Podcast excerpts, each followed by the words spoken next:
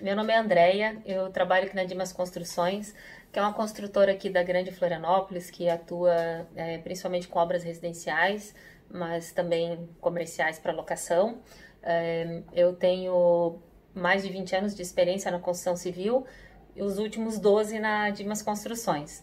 É, e eu vou compartilhar com vocês o, quais são as ações, quais são as medidas, o que, que a gente faz para disseminar uma cultura de inovação na construção civil, né? É, e esse, esse tema uh, eu escolhi numa conversa com a Maristela da, da NPU, né? Então, também queria agradecer o convite, agradecer a possibilidade de compartilhar um pouco da nossa, é, do nosso jeito Dimas de ser é, e, e, e, começar com, com uma provocação, né? É, como assim incentivar uma cultura de inovação, né? Eu nem tenho uma cultura de inovação, é, ou não, isso é muito difícil, não é para mim. Então, queria que vocês é, hum, considerassem, né? Que, que, na verdade, tudo que a gente faz, é, sempre que a gente pensa num processo novo, sempre que a gente é, traz um aplicativo diferente, sempre que você pensa em usar um material diferente na obra, está inovando, né? A inovação não é só algo disruptivo e específico lá do pessoal de tecnologia, né? É, a gente faz isso, todo mundo faz quando está se propondo a mudar alguma coisa, a repensar, a fazer melhor, né? A passar para o robô o que pode ser automatizado e deixar a pessoa é, livre para pensar, né? Então acho que esse é o grande ponto assim que a gente é, sempre incentiva ali dentro da empresa, né? O inconformismo, né? Então se eu não me conformo, se tem um robô que pode fazer isso para mim, por que eu vou fazer? Se eu posso automatizar essa tarefa, se eu posso é, encontrar um aplicativo que faça isso, que faça melhor, né? Se, se tem um, um, um jeito diferente de fazer, por que não, né? É, mas para que essas conversas fluam né, e, e tenha aceitação, né, porque naturalmente o ser humano tem uma resistência à mudança, né? Então, para a gente ficar é, que essa sementinha da, do inconformismo esteja sempre é, viva dentro da empresa, a gente, ao longo do tempo, entendeu que, que precisava é, fazer algumas rotinas, né? Algumas, é, usar algumas ferramentas, gerar muita é, pontos de, de, conversa entre os times, né, e, intra-times, né, para não ter os muros, né, para não ter várias mini empresas é, dentro da, da, mesma, da mesma empresa. É, e aí é isso que eu vou contar agora para vocês, né, como que na Dimas Construções tem funcionado aí nos últimos anos, né. Então, assim, tudo começa com um recrutamento, né, então na hora de contratar alguém para entrar para a empresa, a gente precisa ter bem claro o que, que a gente espera dessa pessoa, uh, quais são, uh, qual é o conhecimento técnico que ela tem que ter, qual é o comportamental que ela tem que, que ter, né?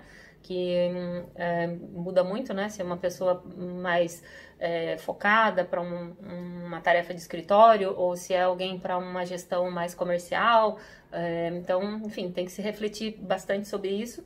E aí a gente um, terceiriza isso, né? Então faz esse recrutamento com um profissional externo. Uh, mas o gestor, antes dessa pessoa entrar, antes de saber quem é essa pessoa, ele para né, para descrever as atividades, o que, que ele espera daquela função. A gente já tem alguns prontos, né? Enfim, já, já temos aí bastante tempo de, de mercado e vemos melhorando essa, esse material para facilitar a vida do gestor.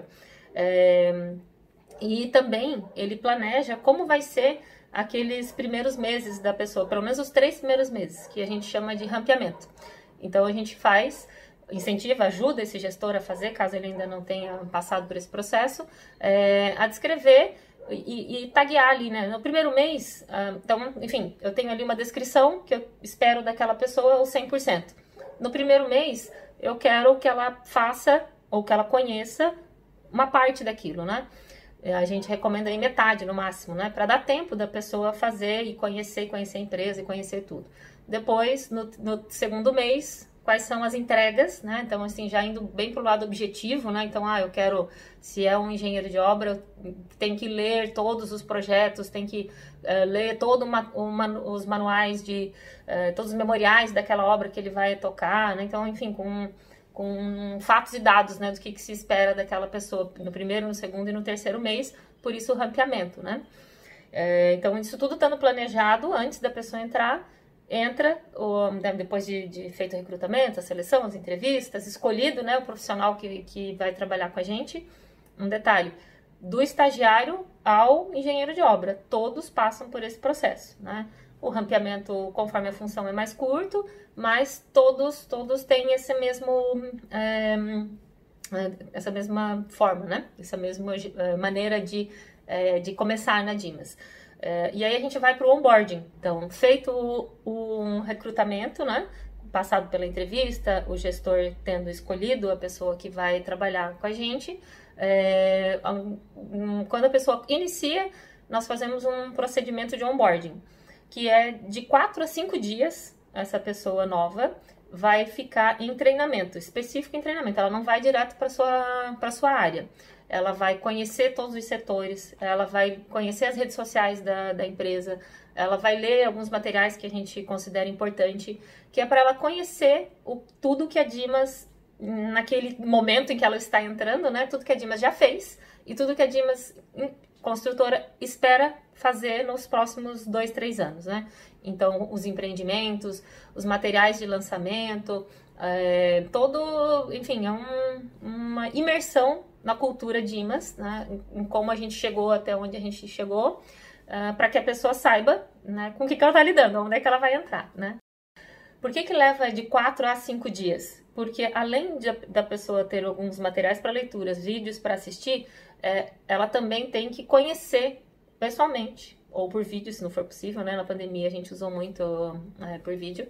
É, tem que conhecer todos os setores.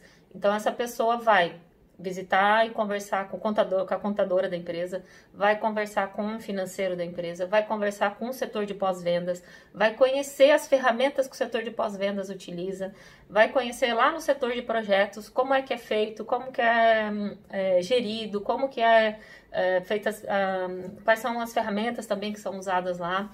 É, isso tudo a, a gente é, pode não fazer sentido no primeiro momento, ah, meu Deus, porque um estagiário vai de projetos vai conhecer o, o pós-vendas? Porque a gente aprendeu também ao longo do tempo que essas ferramentas todas que, que estão disponíveis no mercado e que a gente utiliza, é, elas podem ser usadas pra, de forma diferente. Então a gente vai instigando a pessoa a entender o procedimento, a forma e o jeito que, que, aqueles, que os setores funcionam e dessas, um, dessas conversas sempre sai uma ideiazinha nova, sempre sai um, um jeito diferente de fazer, né? E também, é, quando o, a pessoa que está no seu setor está apresentando para alguém como é o seu trabalho, aquilo também empodera, né? Também deixa ele é, orgulhoso de compartilhar o que, que ele fez, o que, que ele realizou até aquele momento. E também traz reflexões, né? Quando você está apresentando a sua forma de trabalhar e é questionado e é sabatinado ali, né, por esse novo funcionário, é, sempre traz também alguma reflexão de algum ponto de melhoria no, no que está se fazendo, né? É uma prática que a gente tem uh, usado aí nos últimos três anos, né, com esse onboard mais estruturado, aí levando aí de, de quatro a cinco dias e com essas entrevistas acontecendo, e também já é o momento da pessoa entender se faz sentido para ela, né, aquela empresa onde ela está entrando, Uh, e, e também quando ela vai lá para o seu setor, é, ela uh, já está com, com um bom conhecimento é, do que, que a gente espera, né? E do que, que a empresa vai uh, executar dali para frente, quais, quais serão as oportunidades para ela, né? Então, esse momento de onboarding é, é bem legal. E depois que termina, a gente faz uma entrevista, faz um, uma pesquisa, né, com esse colaborador e ainda e sempre aprende um pouquinho mais, né? Ah, então a gente começou colocando alguns vídeos que depois ao, ao longo do tempo a gente entendeu que estava ficando muito chato, muito ou desatualizado. Então é um processo que a gente está tá constantemente trabalhando e mudando ele, né? Passado então essa fase da pessoa entrar no Dimas, né? Então fazer aí o onboarding, é, o gestor acompanhar é, é, através desse rampeamento, né? Todo esse processo de, de onboarding, rampeamento e pesquisa, a gente utiliza uma ferramenta chamada Feeds, que é um, um, uma startup aqui de Florianópolis, que a gente conheceu lá atrás também, uns 3, 4 anos, e ela vem melhorando e vem criando cada vez mais é, ferramentas assim dentro dela, né? Então, é, facilita, né? Também vai fazer os primeiros onboards a gente, a gente fazia em planilhas, né? E aí aquilo ficava aquele monte de planilha solta, a gente não, não tinha dados. Então, estando dentro da plataforma FITS, a gente consegue ter dados. Quantas pessoas já fez, quantas horas é, fizeram, as pesquisas, consigo comparar facilmente né, as pesquisas que, que foram feitas nos últimos tempos e tal, né? Então, enfim, é, continuando, né, a nossa, o meu compartilhamento com vocês de o que a Dimas Construções faz para sustentar uma cultura de inovação, é, o principal ponto para ter essa disposição aí para todos terem a, a, sementinha do inconformismo plantada, né? E, e sempre questionar e sempre estar tá disposto a mudar e a aceitar a mudança, né? Que esse é o ponto dos, estar dos dois lados, isso bem calibrado. É, são as rotinas de, de gestão, né? É, que a gente tem o nosso é, desculpa, são os nossos diálogos de gestão. Então, também foi um, um, uma ferramenta que a gente entendeu que era necessário, que era treinar as pessoas a conversarem, treinar a dar feedback, né? Que é diferente de bater um papo, é você se preparar para dar um feedback para o teu colaborador e para ouvi-lo, né? Então, numa empresa que a maior parte da, das pessoas são da, da engenharia, ou técnicos, ou contadores, ou economistas, é, um pessoal bem racional, tu precisa ter um roteirinho. Então, tá, o feedback, diálogos de gestão, vai funcionar desse jeito. Pergunta um, pergunta dois, pergunta três. Então, a gente deu um passo a passo e treinou com, com, essas, com essas pessoas e faz isso uh, anualmente, né? Para que as conversas sejam uh, estruturadas, né? Para que o colaborador também vá para essa conversa é, sabendo o que, que vai ser falado, sabendo sobre o que vai ser falado, né? O que, que ele tem que levar também para essa conversa, né? Então, essa nossa é, dinâmica aí de diálogos de gestão, que a gente faz é, por trimestre, então a cada três meses todos os colaboradores têm que parar para fazer a, a sessão de feedback, digamos assim, né?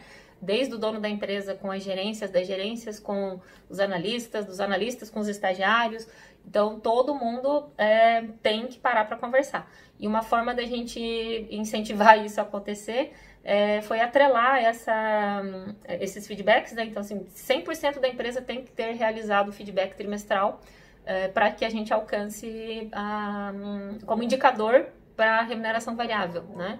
Então, a gente tem aí uma margenzinha de erro, mas o que realmente fez acontecer, e aí a gente começa na dor, né? Começa na obrigação, tem que fazer.